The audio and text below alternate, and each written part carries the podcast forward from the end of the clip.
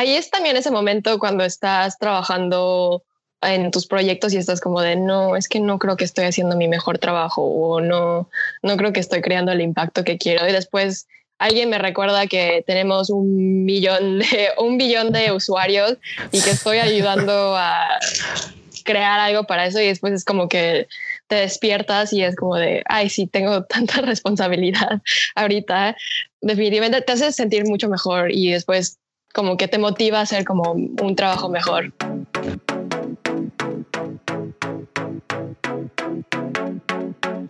Hola a todos y todas, bienvenidos a un nuevo capítulo de Diseño con Eñe. Hoy estamos Omar, Erika y mi persona aquí para hablar sobre un tema, un tema poco resonado. Eh, lo digo personalmente porque yo estuve en esta etapa de hacer prácticas eh, hace poco y y es como poco lo que te encuentras respecto a Latinoamérica en temas de prácticas de diseño. Eh, si había un poquito más de información allá afuera sobre prácticas, no sé, como Google o, o, Apple o cosas así. Pero lo interesante de esta va a ser que vamos a poder como contrastar cómo es una práctica en Silicon Valley, cómo puede ser una práctica en Latinoamérica eh, y hablar un poco sobre nuestras experiencias y y algo que a mí personalmente me llama la atención es qué pasa si quieres hacer una práctica ya después de que pues ya empezaste tu carrera. Así que pues primero quiero presentar a Erika. Ella es actualmente investigadora de en Google. Antes ha sido asistente de investigación y diseñadora en BF Corporation, Beckerly, Code for America y también has trabajado en marketing. Ha hecho estudios de HCI, en Human Computer Interaction eh, en Beckerly y no sé qué más eh, estoy dejando pasar. No, sí, es básicamente eso. Esa es mi experiencia. Por lo tanto. Ya, y también hiciste una práctica en, en José Cuervo.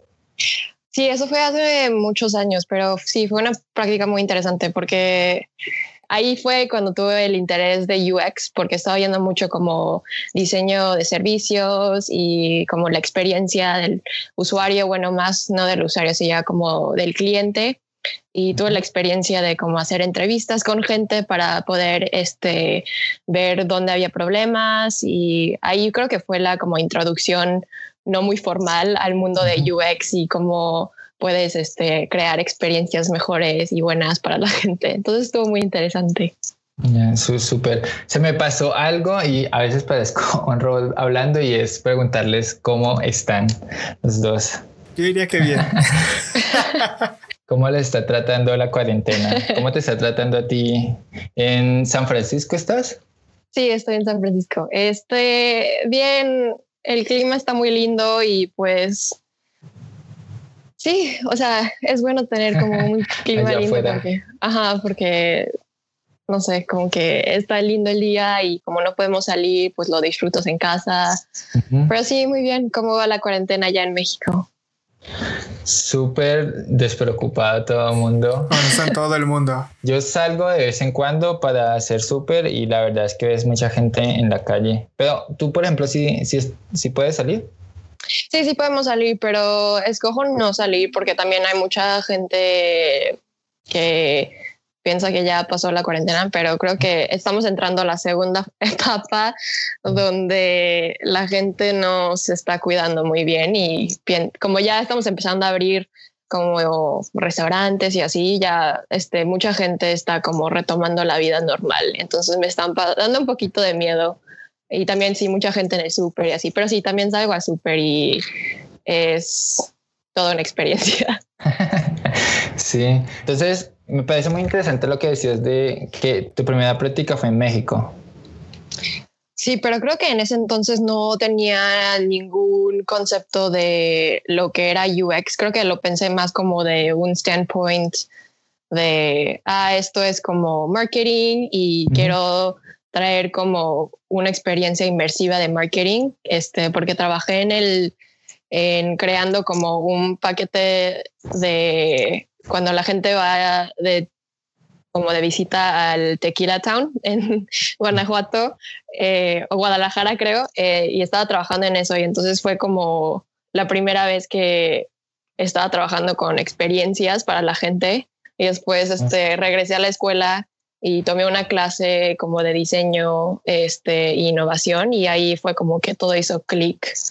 ¿Cuánto demoró ese, esa práctica? Este fue como un internado de verano, entonces yo creo que unos, creo que de junio a agosto. Ya. Ajá. Y, y, de ahí seguiste estudiando eh, aquí en México o en Estados Unidos? Estuve estudiando en los Estados Unidos, este, me gradué de la prepa y estuve haciendo una licenciatura en Berkeley. ¿Qué fue HCI? Sí, precisamente. No exi básicamente eh, mi carrera la creé yo porque no había, como que no había un programa diseñando, diseñado aún para lo que yo quería estudiar. Entonces me cambié muchísimo de carrera. Empecé con marketing y negocios y pues no me gustó y después fui como antropología, sociología y después como estudios de comunicación y después este, vi que como que todo entornaba con el entendimiento de diseño y lo estético y, y me interesó mucho el tema de HCI y, y después vi como que había muchos problemas en cómo la gente trata con la tecnología y eso, y por eso creé mi propia carrera. Sí, está súper bien. Igual, como que suena que de todas estas sacaste algo que, que, te fue formando de alguna manera la ruta. Eh, otra cosa que te iba a preguntar sobre las prácticas en, en Estados Unidos y, y, es algo que había estado investigando. Eh, es cierto que las prácticas allá no son tan largas como las de Latinoamérica y que suelen ser, no sé, de alrededor de tres, cuatro meses. Y por eso las personas tienen muchas más prácticas que aquí. De tres a cuatro meses. Este, esos suelen ser como, creo que por lo menos en la cultura de los Estados Unidos o aquí en la en San Francisco por Silicon Valley, este es muy grande como los internados de verano y los estudiantes se matan para tener un buen internado porque eso como que le da un boost a tu este resumen y tu LinkedIn y tu profile y tu networking. Entonces, este, he estado estudiando en, en San Francisco y en este, aquí en la Bahía. Eh, hay mucha competición como para tener ese internado de verano en una de estas como empresas grandes como en Google, este, en Apple y pues muchas de que aquí en startups y así. Entonces, este, esos suelen ser como de tres a cuatro meses y también como por la proximidad, también hay muchas más oportunidades durante el año escolar como internados de verano, este, no de verano, de otoño también, sí, durante el año escolar. no he entendido bien, es que mi práctica eh, básicamente consistía en que como que unos créditos de las materias ah, las hacías como trabajando para una empresa, pero ¿te refieres a que estas prácticas son en, como no en periodo eh, escolar, sino en medio de vacaciones? Sí, no es necesario trabajar durante el año escolar para que tengas créditos para graduarte. Este, y muchas de estas experiencias que toman este, para trabajar o internados y así, creo que suelen pasar durante eh, las vacaciones, cuando no estamos en la escuela, durante el verano, porque son como cuatro meses donde puedes trabajar como full time y no... Mm, entiendo, eso, eso es una gran diferencia, la, la, verdad no sabía que funcionaba así. Por eso es que tú puedes ver, no sé, durante toda tu carrera hasta tres internships diferentes. Completamente diferentes. Este, tengo muchos compañeros y compañeras que tienen un como perfil de LinkedIn como asombroso porque es como de Facebook, Adobe, este, Apple y durante como ese periodo tan corto de no sé tres años ya tienen como tres este, experiencias muy grandes. Ya, sí entiendo. ¿Y, ¿Y, cómo fue tu proceso para, para entrar al de Google, por ejemplo? Para de Google fue un poco diferente. Creo que, no sé, la gente debate que hay diferencias entre aplicar como en la vida real después de haber graduarte y de internado, porque también el proceso de para hacer un internado aquí este, es como equivalente de buscar un trabajo normal, porque son demasiadas etapas y entrevistas y parece, es como una práctica para lo real. Este, mi experiencia para Google fue que estaba aplicando eh, y las aplicaciones de Google son un poquito distintas porque cuando primero aplicas es como la aplicación general, entonces no estás aplicando a un equipo específico donde para otras empresas te dicen específicamente como vas a ser este diseñador de UX para payments o para market o para growth y este te dicen específicamente dónde vas a estar como escuchado eh, como en qué equipo vas a estar más o menos, pero para Google este es una aplicación general donde te dicen como aplica a ser un UX researcher o un interaction designer. Y después ahí como que los recruiters ven este tu perfil y ven como los las necesidades que hay el de los equipos y como que te hacen un matching y después si hay como una conexión, este, el recruiter te da una llamada y como unas, unas este, preguntas muy básicas como de cuántos años has tenido en experiencia de esto, sabes, usar, usar X, Y, Z y muy básico, creo que son como 30 minutos y lo llaman el phone screening, pues hablas con el equipo y después depende del equipo, este, creo que la mayoría te dan un design challenge o te hacen un portfolio review, entonces tienes que tener como les mandas un portfolio y te sientas a hablar en frente de como cinco personas y esas cinco personas te están eh, dando como te están viendo en como diferentes criterios. Uno es como de tu creatividad y tu comunicación y como que muy, este, así lo explicó mi manager, que es como muy Harry Potter, este, donde como que todas las diferentes personas están viendo como diferentes características en ti y después como que al final ellos hablan y dicen como de no, es que le faltó esto en como en mi punto de vista. Y otra cosa grande en Google es que hay como un, creo que ya lo quitaron, pero había un proceso de investigación.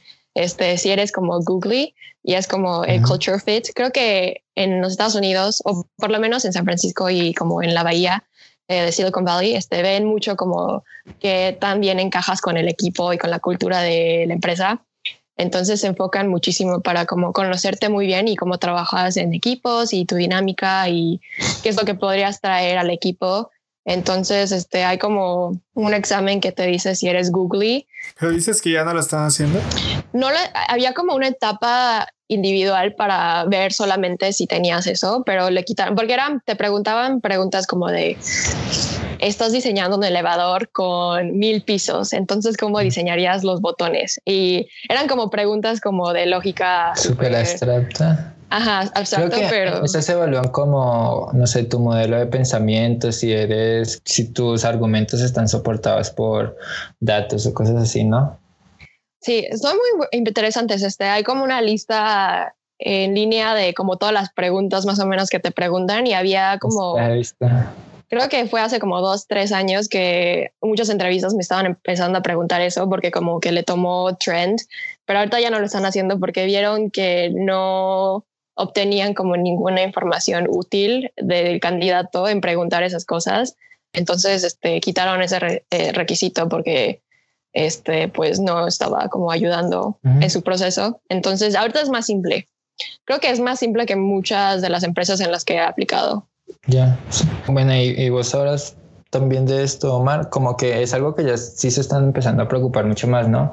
Y no sé, supongo que ya no lo hacen con ese, con ese examen o esa prueba, pero pues, tendrán su manera de, de hacer ese match de, de, cultura con las personas. Sí, es lo que estaba pensando cuando te preguntaba eso, porque justo los últimos años la compañía ha tenido bastantes como mal, mala prensa alrededor de lo que está pasando dentro de la compañía, de que ya hay gente que no está en culture fit, entonces están pidiendo algunas cosas, ¿sabes? Como que hay una desigualdad ahí y, igual veo el valor de que, que tengas gente que encaja dentro de la cultura del equipo. Recuerdo bien que hubo una etapa en, en, en el estudio, en 23, que como contrataciones donde dijimos, bueno, ¿qué pasa si no, si no intentamos hacer ese culture fit? Y sí se notaba alguna diferencia en, en eso. Y eso hacía un poco que se dividiera o llegara a dividirse el equipo. Eh, en algunos aspectos, no en todos, porque al final de cuentas las habilidades que tienen eran igual de buenas que las del resto del equipo, solo generaba esa fricción por momentos de, de lo que eran las, las, otras personas que habían en el equipo. Eventualmente volvimos a corregir eso y llegó, llegó gente como Arturo que, que hace match inmediato. y, creo que la, la, o sea, por ejemplo, ahora que nos adquirió Frog, una de las cosas que nos dimos cuenta es que Frog tiene un, un set de valores muy parecidos a los que nosotros teníamos dentro del estudio en 23. Y eso hizo que fuera muy fácil para nosotros meternos dentro de Frog, al menos para la mayor parte del, equipo. Sí. Bueno, y siguiendo con lo que, con lo que decías, mencionaste que aplicaste a, a muchas. ¿Qué tan, ¿Qué tan larga era la lista? Eh, no es raro aquí, por lo menos como con mis compañeros, que la gente hace como una lista de Excel eh, o de Google Sheets o de cualquier o Airtable este, que tengas como qué empresa aplicaste, cuándo aplicaste, este, este, el correo del recruiter o del equipo, o si hubo como suplemento, este, qué portfolio pusiste. Y creo que el año pasado, como después de haber graduado, este, como estaba buscando algo como full time, este, creo que como más de 80, pero creo que para mí ese número es muy, conozco mucha gente que aplica más de 100 posiciones. Este, pero sí, se pone muy intenso. Sí, de hecho, les voy a mostrar la mía. La verdad es que no fueron pues tantas, pero bueno, también fue, también fue mi proceso y bueno, entre esas está 23 y, y, y sí es cierto que vos evalúas, pero algo que yo me encontré con ese tema de tener un montón de como empresas a las que al aspirar es que pues por un lado te vuelves genérico en cómo aspiras a, cada una, como no te sirva mucho, porque si te pones a hacer esas postulaciones muy genéricas, entonces no vas a resaltar en ninguna. Entonces, ¿Cuál fue la diferencia para ti de sí quedar en, en Gol y no quedar en las otras 99? Fue como también timing, porque es muy interesante como el proceso de aplicar y buscar un trabajo. Hay un amigo que lo llama como en cuatro etapas, donde hay diferentes problemas en cada etapa que estás. En la primera etapa es donde estás aplicando muchísimo y pues nadie te pela y la segunda es como estás aplicando y la gente te está apenas eh, pelando, y la tercera es como estás aplicando y estás recibiendo entrevistas y reviews para portfolios, y después como la cuarta etapa es cuando estás activamente como siendo, estás poniendo... Ajá. Y pues cada etapa tiene sus propios problemas, como la primera etapa es como de no estás, teniendo, no estás tomando la atención de de nadie básicamente con tu aplicación. Entonces ahí pues hay que ver qué es el problema. Y también, o sea, las 80 aplicaciones que mandé fue como durante un largo de tiempo. Entonces, viendo que solo apliqué a 80 lugares como desde enero a agosto, no son tantos lugares de que los apliqué porque también tuve la cuestión de estar yendo con una crisis porque era mi último semestre en la escuela entonces estaba viendo como de quiero ser diseñadora o quiero hacer investigaciones. Entonces estaba viendo mucho ese proceso y hablando mucho con la gente. Pero al fin de cabo creo que escogí Google porque en ese momento, en ese mes, era como que una de las dos aplicaciones que tenía que habían como ido como a una etapa más final y mi posición en Google fue como de contrato, entonces era como primeros, creo que era como de tres meses y después podía extender y después de tres meses, entonces fue una oportunidad para mí para como probar investigaciones como full time y ver si me gustaba o si no, y después decidir si me quería cambiar este, a diseño o ver qué quería hacer con mi vida. Entonces eso es lo que me dio como la atención y eso es por eso que escogí a Google. Y también porque es una empresa muy grande, entonces quería ver qué tanto hay como soporte para UX, porque típico el comentario de UX no existe o no, no funciona, es como que no tenemos que este, poner recursos para UX porque no ayuda a nadie. Entonces hay equipos así que la verdad este, les ¿Dentro de Google? No dentro de Google, ah. pero como hay otras empresas que eh, eres como el primer UX del equipo y es como de no quiero tomar la no quiero tomar toda la responsabilidad y el trabajo y sí es muy pesado. Eso ese tipo de, responsabilidades normalmente la tiene alguien mucho más senior que tiene que, tiene la capacidad de llevar un equipo que no tiene diseñadores eh, a, un, a un puerto que, que, en el que eventualmente tenga diseñadores, ¿no? Pero es un reto muy distinto al que esperas cuando estás empezando en un trabajo como ese. Sí, total. A algunos amigos que hicieron práctica también les tocó como empezar a asumir ese papel. De pronto no, no ser el único US, pero sí manejar un proyecto solo. Entonces, pues sí, está, es, es un buen reto, pero la verdad siento que el hecho de no estar trabajando codo a codo con personas que ya tienen mucha experiencia, como que te dificulta las cosas un montón porque pues, no sé, no vas a entender cómo, cómo lo están haciendo ya. Que, que eso, es, eso, eso que dices me parece un punto súper válido también y es saber cuál es el propósito de, de tu práctica. Yo pues sí, cuando, cuando estás terminando la universidad, estás así como, marica, ¿qué voy a hacer con mi vida? Eh, la primera crisis. Sí, bueno, una de tantas. Eh, justo, justo estoy viendo, Arturo, tu, lo que nos pasaste del Google Sheets. Estoy viendo que hay varias eh, empresas. Tú las, o sea, las buscaste, te llegaron, tocaste puertas. ¿Cómo fue, ¿cómo fue ese proceso? Ah, bueno, igual eso lo podemos, lo podemos comparar con, con Erika porque igual hasta lo que me ha contado funciona muy parecido en Latinoamérica, al menos en las que apliqué, y es empezar a buscar en LinkedIn y de pronto como en páginas de, eh, de empresas y me llegaste a comentar el tema de que en Twitter también veías como las propias personas como que publicaban vacantes, yo no tenía ni idea porque no era usuario de Twitter. Creo que si estuviera en este momento buscando internships, lo haría.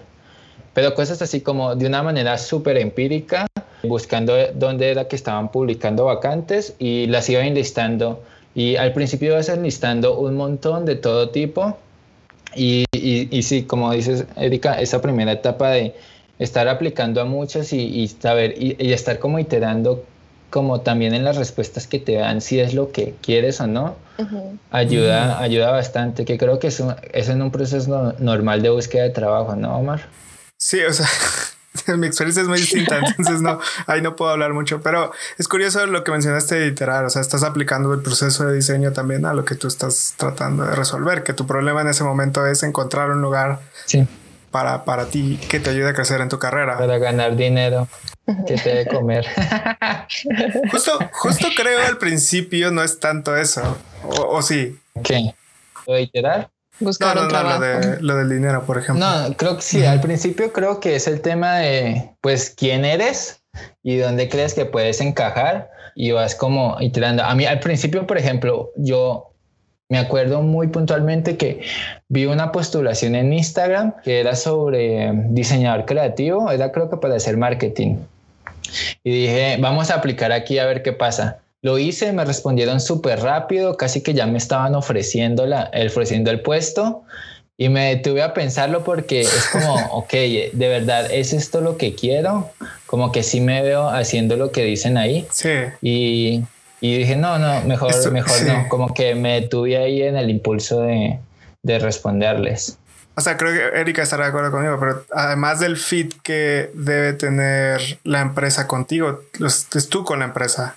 Eh, y eso a veces como que no lo veo, cuando estás muy joven como que no lo ves a largo plazo, ¿no? Es como, ¿cómo me va a afectar eso a largo plazo? Y, y, al final como que llega a afectar. O sea, ¿qué hubiera pasado si hubieras tomado esa decisión, Arturo, y tuvieras quedado en ese lugar? Estaría, estaría aguantando frío en Bogotá en este momento.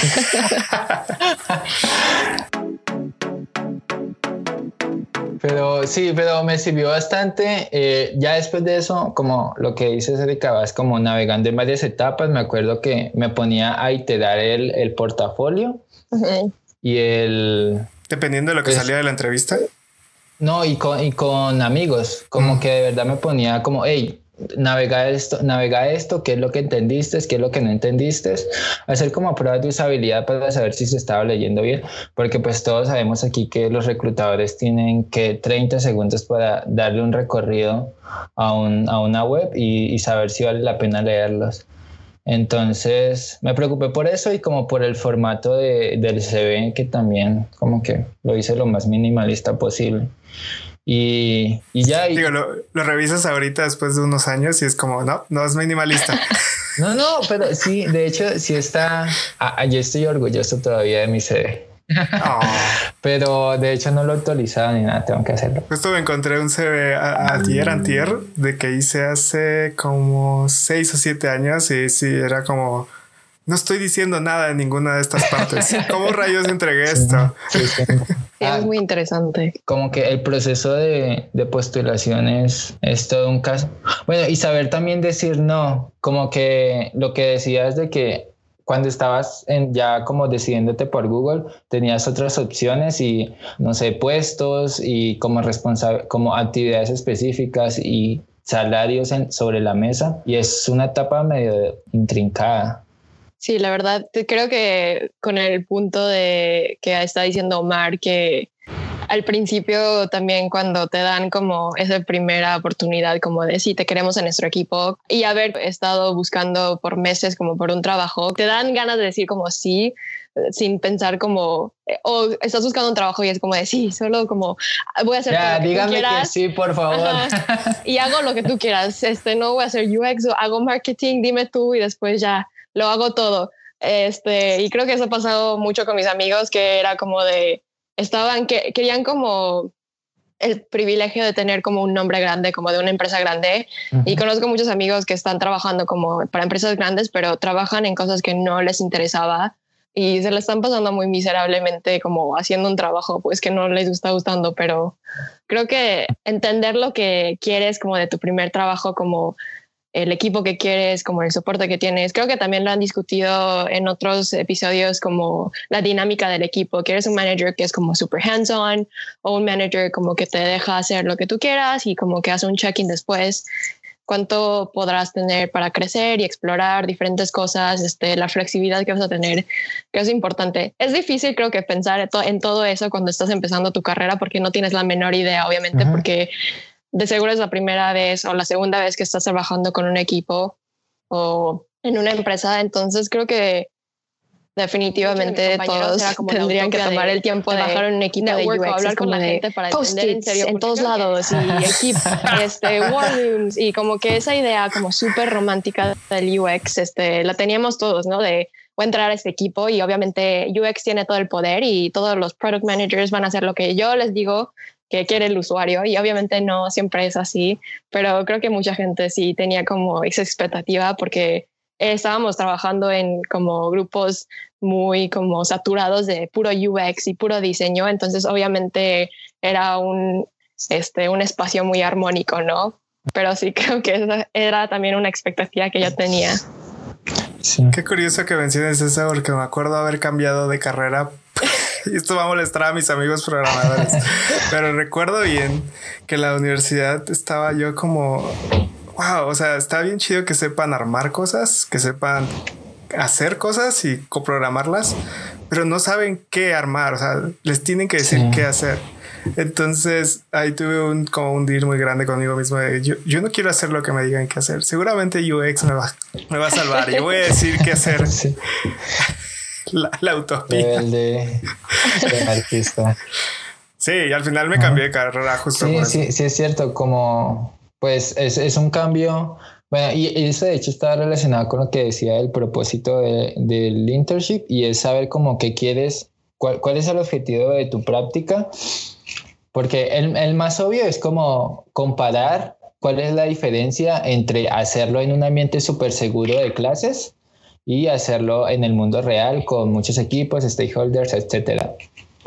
Pero creo que a veces hay que ir un poquito más allá. La mía personalmente fue que a mí me estaba gustando un montón el tema de la investigación académica y pues publicar papers y, lo llegué a hacer y, y estaba súper emocionado por eso. Yo como que me veía así viajando, no sé, a Australia a exponer mis papers. Eh, pero... En Viena, y, y, sí, como que me estaba haciendo muchas como ilusiones con eso, pero quería hacer una, y tenía la posibilidad de hacer una práctica como de investigación académica, pero quería como comparar cómo, se, cómo se hace en, en, industria y cuáles pueden ser las cosas que quiero, que me gustarían de, de, de la industria en comparación a, a, la vida académica. Y, y nada, pues me di cuenta que que en la industria como que las cosas que haces tienen un impacto como más no sé, a corto plazo o mediano plazo. Y, y, bueno, y personalmente en la vida académica, pues sí, las cosas tienen impacto, pero... Pero es mucho más lento. Sí, es básicamente estás construyendo conocimiento que como pones un pequeño ladrillo en todo un edificio y hasta ahí te quedas. Es, curioso, llegaste justo, eh, 23 en el momento en que llegaste y siempre lo ha sido, siempre lo fue durante sus cinco años, era muy empírico.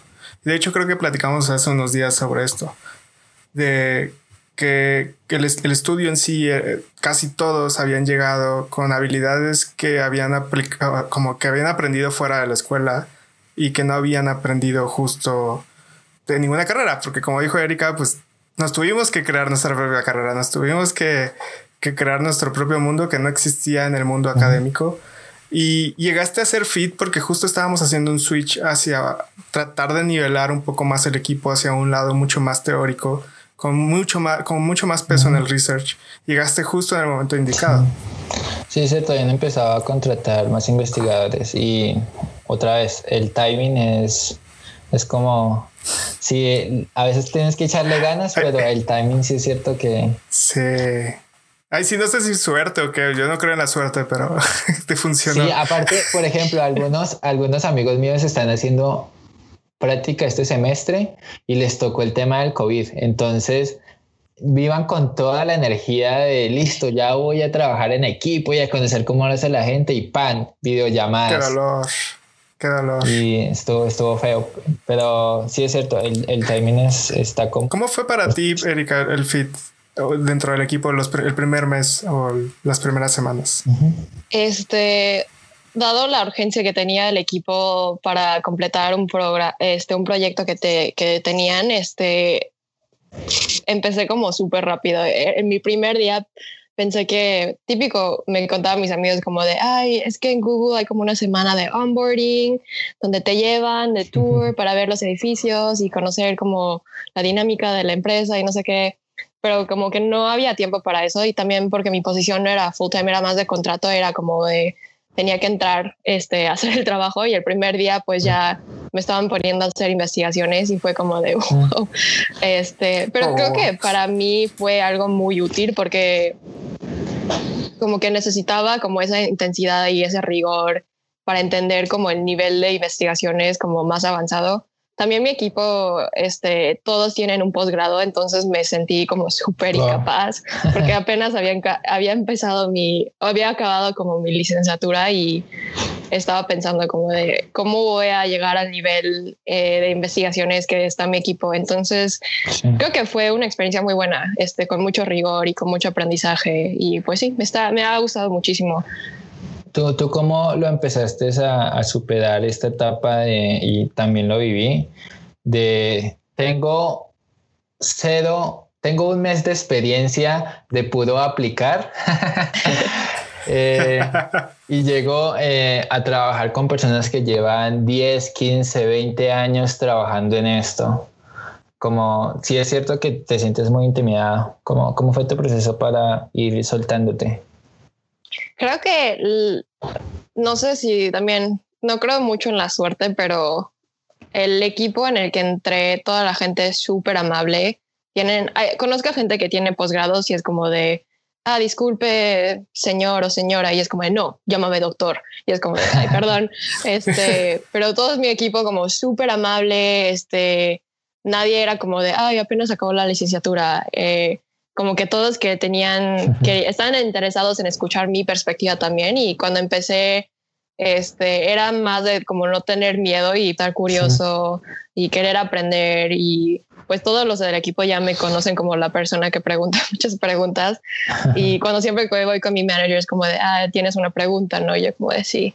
Pero no sé, siempre creo que va en fases porque hay como un mes que es como de, wow, me siento como súper capable y muy bien con el trabajo y creo que ya puedo, podría como subir de nivel o tomar más como responsabilidad sobre el trabajo Después llega otra semana que es como de no, soy súper incapaz y obviamente no, no puedo hacer esto. Y creo que también mucho de uno de mis managers siempre me dice como de ahorita que como ya voy a dejar el equipo en una semana, este siempre me recuerda como de no, es que has hecho muchísimo, has hecho esto y me da como una larga lista de lo, como, de lo que he hecho.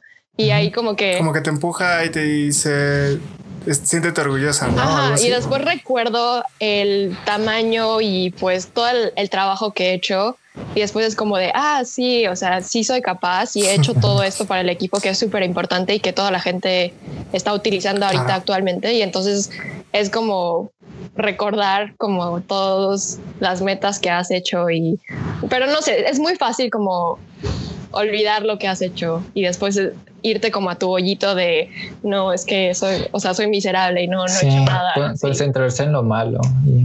Sí, que, que también es, es algo que depende un poco cómo estén construidas las prácticas en, en las empresas. Eh, a veces no tienes un, un, manager específico para, pues, para que te guíe. Eh, algunos amigos he visto que sí lo tenían y, y como que ya tienes, sabes a quién acudir. Eh, pero el, el, general que te genera en este ambiente de, oye, tú estás aquí para aprender y, como que siéntete libre de preguntar y de, nosotros podemos parar un momento para explicarte cómo hacemos estas cosas, cómo se hace esto. A mí me ayudó y me tranquilizó un montón porque sentía que igual si estás en un ambiente donde te puedes equivocar un poco y, y nada, y seguir adelante. Sí, sí, me acuerdo mucho de, de, esas experiencias. para, para eso que están diciendo los dos, o sea, es clave y creo que, y aquí suelto un aplauso porque Arturo eres una de las personas que más he visto que preguntan en la vida. Y eso como que cuando somos pequeños nos bueno, depende de la cultura de, cada quien, ¿no? Pero en la cultura latinoamericana es mucho como de deja de preguntar porque es muy molesto, ¿sabes? Los papás te dicen a los tres años que estás preguntando por qué esto, por qué lo otro. Entonces te callan y eventualmente hacen que sientas que sea negativo que estés preguntando, pero al contrario, eventualmente te das cuenta que seguir preguntando es lo que te abre tu, tu, mente y lo que te ayuda a entender todo lo que estás haciendo. Y es como la base de todo, de toda investigación, ¿no? Y sí, es, es de estar afortunados cuando llegas a un equipo que uno te permite preguntar mucho y dos, como también es parte del proceso y, y, y tres, te permiten equivocarte.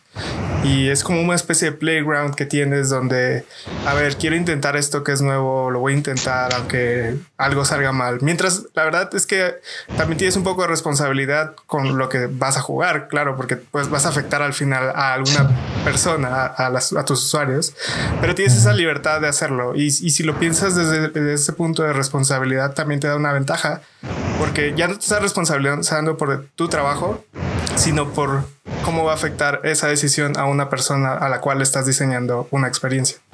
Sí, creo, que, bueno, al menos yo también tenía ese otro lado de, ok, no, no quiero verlo solo como una práctica, sino como que quiero lanzarme al ruedo y que me, y, que si me equivoco, me eche. No, mentira. No.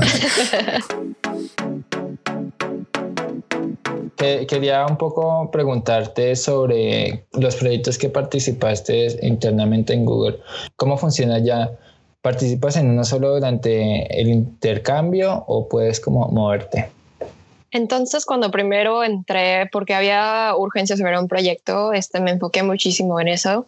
Eh, dentro de Google este, hay como una iniciativa para mejorar la usabilidad de todos los productos no todos los como los productos la han adoptado, pero sé que el producto que yo trabajé con, que es Google Fotos, lo adopta muchísimo. Entonces estaba haciendo como investigaciones en todas las plataformas para ver si el producto que decimos nosotros que es una aplicación para guardar tus fotos está en serio trabajando como una aplicación para guardar tus fotos y viendo como la usabilidad de eso. Entonces empecé con eso que me ayudó muchísimo a entender las características que hay del proyecto y de los diferentes equipos que trabajan en las diferentes fases de, eh, de la aplicación y después de eso como que ya se calmó tantito la urgencia de hacer ese trabajo y entonces como que no tenía trabajo como por unas dos semanas que estaba como viendo lo, que había hecho y como haciendo pequeña, ajá, corrigiendo como leyendo documentación, así pasándomela y después mi manager me dijo como quieres más trabajo o te gusta o te gustaría como quedarte en esta este tipo de trabajo que es como solamente en la usabilidad. Y le dije como no, este, me interesaría mucho trabajar en otras cosas y entonces me movieron a ayudar a un equipo en específico que trata como de las fotos en general y cómo, las, cómo editas las fotos y así. Y entonces hice investigaciones más enfocadas como en esa parte de la aplicación. Y después este, otros equipos eran como de, oye, nos, ¿no puedes ayudar con eso? Entonces me, me fui como rotando de diferentes equipos y pues así me la pasé como en los pasados como seis meses. Sí. Ya, genial. Y me parece súper genial el hecho de que pues estás trabajando en, un producto que pues que consumís y que sabes que tiene una escala global. Que aparte es muy laureado, ¿eh? Es uno de los productos de Google más laureados de, de todos los que tiene. Es como dentro de mi lista de, de, productos de Google, que es un chingo, está en mi top uno. Está, está, está, hasta arriba, honestamente. Entonces, está, está bien cabrón que hayas trabajado en, como en algo que también, o sea, ¿cuántos millones de usuarios no tiene ese producto también? Y, y eso también, digo, llega, llega a tener cierto peso en, en, en, la vida. Te, da otra perspectiva.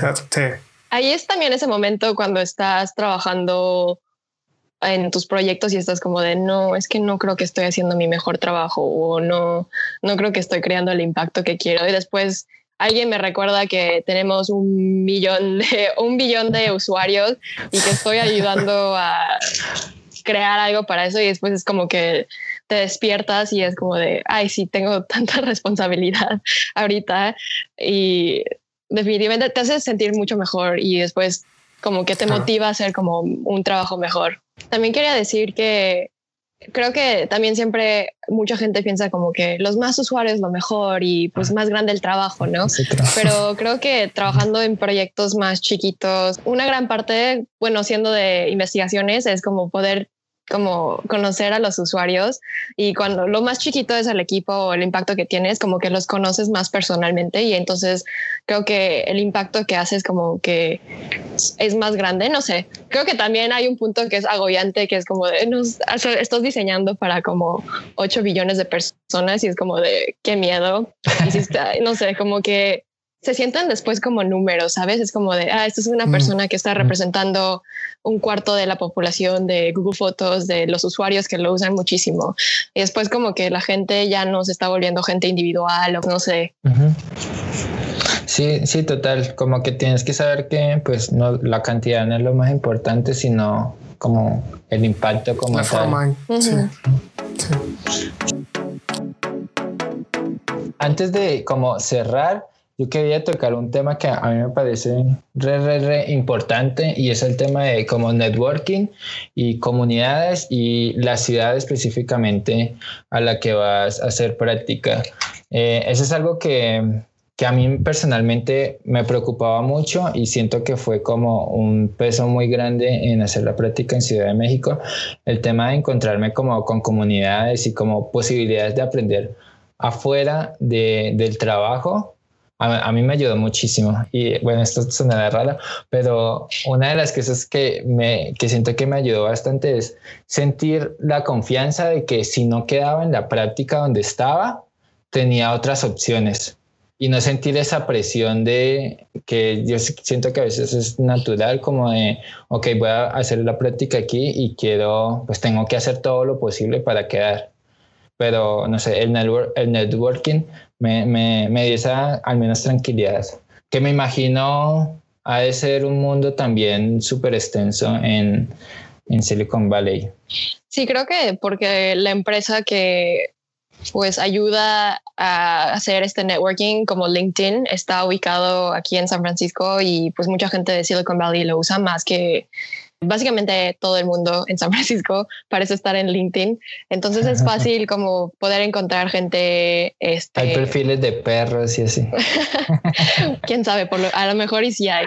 Este, pero sí, como dices en el contexto, o sea, como a la ciudad que quieres o estás interesado en y quieres trabajar, es como fácil poder tener ese contexto y esos networks y esos contactos para poder como ver qué sería trabajar en ese país, en cultura pero siempre creo que es también interesante ver como el contexto en diferentes ciudades. Por lo menos cuando yo estaba buscando trabajo, estaba también, porque había acabado mi, visa de estudiante, tenía como un año para poder este, quedarme aquí. Entonces tenía como esa urgencia de yo sí me tengo que quedar aquí en Estados Unidos porque estudié aquí y tengo esta chance y la quiero tomar. Entonces estaba como corriendo por todos lados en LinkedIn, así haciendo conexiones por todo el país, como en Boston, en, en, Nueva York, en San Francisco, en Los Ángeles. Y creo que el network sí hizo muy grande en San Francisco, obviamente porque hay mucha gente y es natural hacer tener eso. Pero creo ahorita que estoy, que estoy pensando en regresarme a México y estoy formando mi network en México porque no conozco a nadie más que ustedes de UX. Muy bien. Bienvenida. Entonces estoy en ese proceso de hablar con la gente y qué tal, qué es la escena de UX en México, que es por la razón que te contacté. Eh, pero sí, sí, es, este, es interesante, pero creo que definitivamente hacer networking como que lo facilita muchísimo, como esta oportunidad que tuve hoy. Sí, es un tema de que si a largo plazo estás visibilizando quedarte, tienes que saber que, bueno, y si es una ciudad nueva, pues vas a estar solo y no vas a tener amigos, y no solamente por el tema de como conexiones profesionales, sino pues hacer amigos. Yo también, yo también estoy como, mis amigos se quedaron en Colombia, pero pero pues haces nuevos amigos y es, trabajo tuyo de, conocer gente y de saber cómo, cómo es la movida acá. Por, ejemplo, me acuerdo que, bueno, yo vivía cerca del estudio, escogí vivir cerca del estudio y como quedaba tan céntrico, me, me daba la posibilidad de, cuando había meetups entre semanas, salía en bici a un meetup y de ahí ya pues para mi casa. Eh, entonces, como esos pequeños hacks que haces para tener acceso, un mejor acceso a, las personas, no sé, ¿tienes algún otro hack para, para eso de, en Silicon Valley? Creo que en Silicon Valley es difícil porque, en especial en Google, porque tomamos un camión de empresa para de San Francisco, porque yo vivo en San Francisco, pero la oficina está en Mountain View este, que muchas empresas tienen como sus propios camiones privados para como mandar a los empleados de un lugar a otro.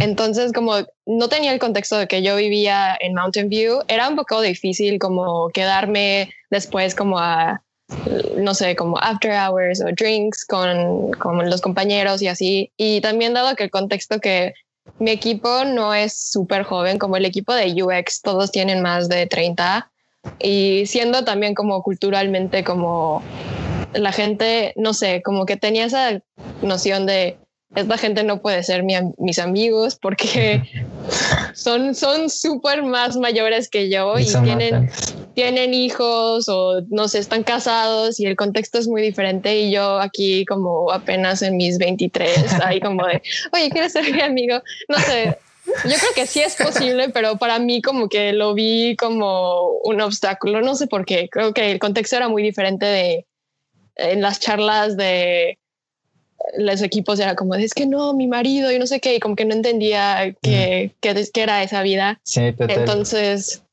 sí creo que definitivamente te sentías desconectada sí, un poco, un poco. y también cuando hablaban de música era como música que escuchaban como Y también como que no quería decir mucho sobre como lo que pasaba en mi generación porque no les quería como...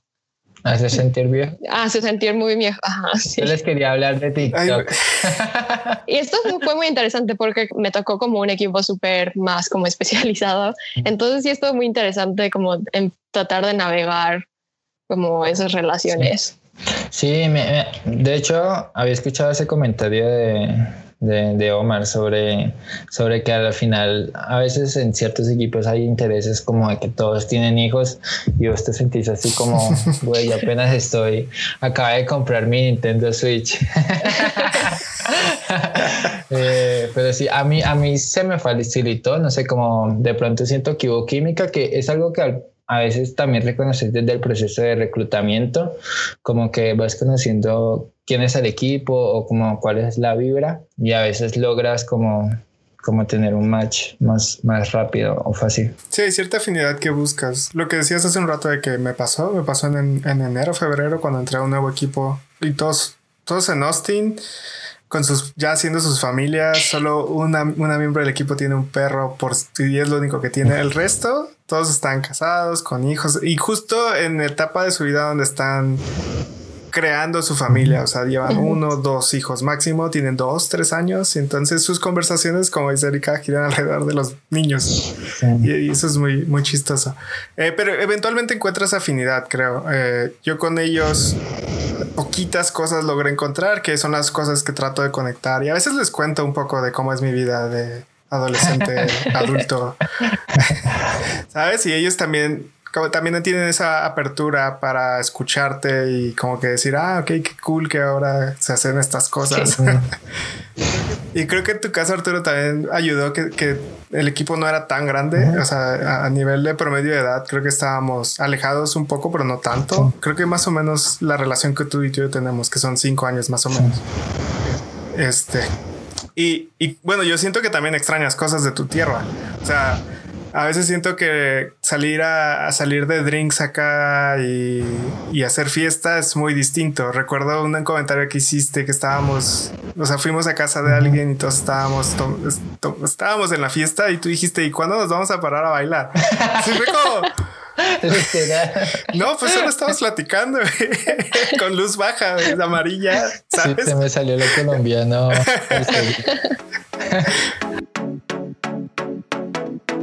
Sí, ya, ya que toques ese punto, eh, creo que con esto podemos ir cerrando. Me cuentas que quieres volver a México, ¿no? Eh, y eso me hizo como preguntar que a la final, por más de que tengamos idealizada esta escena de Silicon Valley, porque es la meca de, de la tecnología, a la final no es la única como respuesta y como que no es un ambiente donde que si estás allá es sinónimo de que eres exitoso. ¿Cómo lo ves y, y cómo es ese proceso para ti? Ha sido interesante porque ya tengo conversaciones y mucha gente que me pregunta como de ¿por qué quieres regresar si ya estás ahí? Y es como de perdón, eh, no sé, es difícil tener esos, como que quiero aprender más sobre el contexto y siempre es como de, pero ¿por qué tú quieres regresar? Y después me preguntan mucho más como del contexto de ahorita en Silicon Valley y es como de, no, o sea, me interesa mucho como la enseña ahorita de que está teniendo México de startups y he visto muchísimo desarrollo y pues me encantaría volver y pues este es el país en el que crecí y nací y, también extraño a mi familia, no la he visto como en un año, entonces definitivamente quiero regresar y también no sé, es un contexto nuevo y entonces me, me, ha interesado mucho aprender y pues la mejor manera de aprender es como pues hablar con la gente, pero también este, no sé, como que no quiero que la gente me ponga en esa en ese pedestal como de ella viene de los Estados Unidos, es como de no, también tengo muchas cosas que quiero aprender y el contexto es diferente, la cultura es diferente. No sé, he pensado muchísimo como de si es UX como súper internacional, es como si la empatía es más que todo, sabes, como sobre la cultura y el contexto. Y pues es, no sé, es algo que quiero explorar, si la cultura de UX es algo que transcende como del contexto y la cultura, y así, y el lugar. Me parece curioso lo que mencionas, porque también entra un tema de. Ay, olvidé la palabra, pero individualmente en nuestras carreras como diseñadores buscamos em, ese mundo elitista perfecto, tequi de, San Francisco, Estados Unidos, incluso de Europa. y parece que es ahí donde nos obligan a tirar, ¿no? Pero también es, lo que estábamos platicando hace un rato de a quién quieres afectar con tus decisiones, también tiene mucho que ver en hasta qué punto del mundo estamos afectando. Y si, nos damos cuenta, el primer mundo ya está súper cubierto con esta, con este mundo del diseño, pero hay otros lugares del mundo que necesitan de nosotros. Eh, el, segundo y tercer mundo. dije una tontería, pero.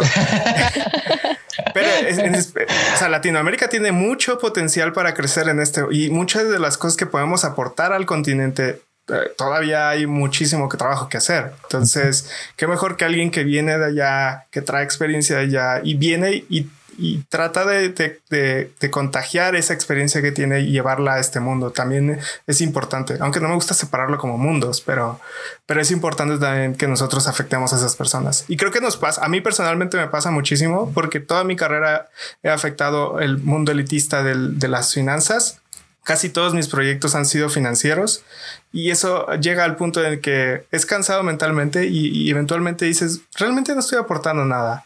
O sea, ya hice este producto varias veces para varias personas, ya, ya diseñé como varias cosas que tienen que ver con dinero. Y está cool que sea lo primero que estamos tocando a nivel de diseño, que eso es parte del panorama en México, eh, pero eventualmente quieres tocar otras cosas, quieres tocar salud. Creo que con Arturo lo hemos platicado, que quieres, que cómo puedo aplicar UX a salud, cómo puedo aplicar UX a, mm, no sé, alimentación, los problemas de proveer, de, incluso dentro del mundo financiero hay cosas como la pobreza que no hemos tocado, simplemente porque vivimos en un mundo consumista. Entonces, eh, también está, creo que, Erika, tú lo, estás diciendo justo, em, esta empatía que tienes hacia el resto de las personas es muy valiosa.